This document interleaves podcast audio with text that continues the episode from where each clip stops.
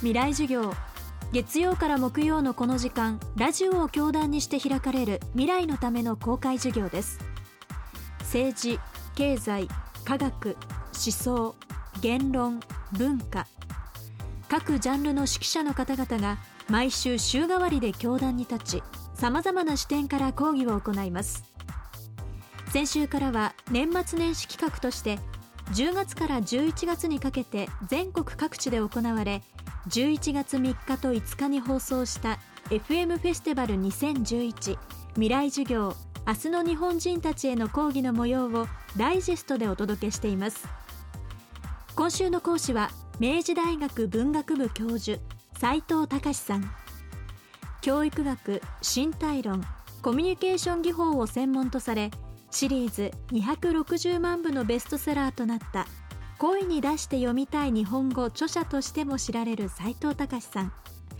10月28日に国際連合大学ウタント国際会議場で行われた講義の模様をお届けします。未来授業4時間目。テーマは技を身につけるために。音読を何回もするとその人の精神がこう入ってくるっていう。まあ、そのようなことをして多様な精神を自分の中に技として身につける感覚っていうのが大事。読んでなんとなく読んだことあるっていうんじゃなくて知ってるでもなくてできるっていうことですね。宮沢賢治も言ってましたね。これからの本当の勉強は体に刻みつけていく勉強なんだ。って引用できてしかもそれを自分の経験とつなぎ合わせて話せるってまあことです。かつての日本人は暗唱もう得意で得意で何かっていうと始めたんですよ。まあそうです戦前はですね子供が5人集まったら歌舞伎の白波五人男5人が子供がやったっていうんですよ。知らんぞ言ってあ聞かせよペペンペンみたいなもんですよ。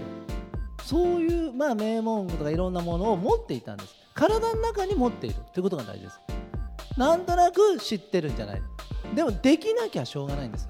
だから先ほどの引用力と同じですけど暗唱するっていうことが大事です。そうするとその言葉と自分が一体化してそれが精神量が溜まってくるとどっかで質的な変化がキュッと起きて自分のものになるっていうことです。全ては技なんです。英語が書けるというのも技喋るというのも技かもしれない。それ以外に議論するという能力も技なんです。その技で人を助けるんです。何かしら技を持っている人が人を助けられるんです。アイデアを出せるっていうのは大変重要な行動力なんですよ。ですので常に3人とか2人とか集まったらもうすぐにブレスト始めちゃう。ブレインストーリング始めちゃう。そういう習慣のその起点に皆さんがなっていただきたいんですよ。誰かを待つんじゃなくて皆さんの周りが常にそう。だから自分の行く場所はどんな少人数でもクリエイティブでしかないという人生を歩む。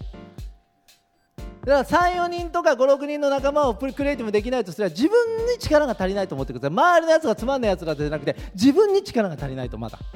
ふうに思うことでリーダーシップっていうのは生まれるし楽しくもなるとチームスポーツですからね全てね。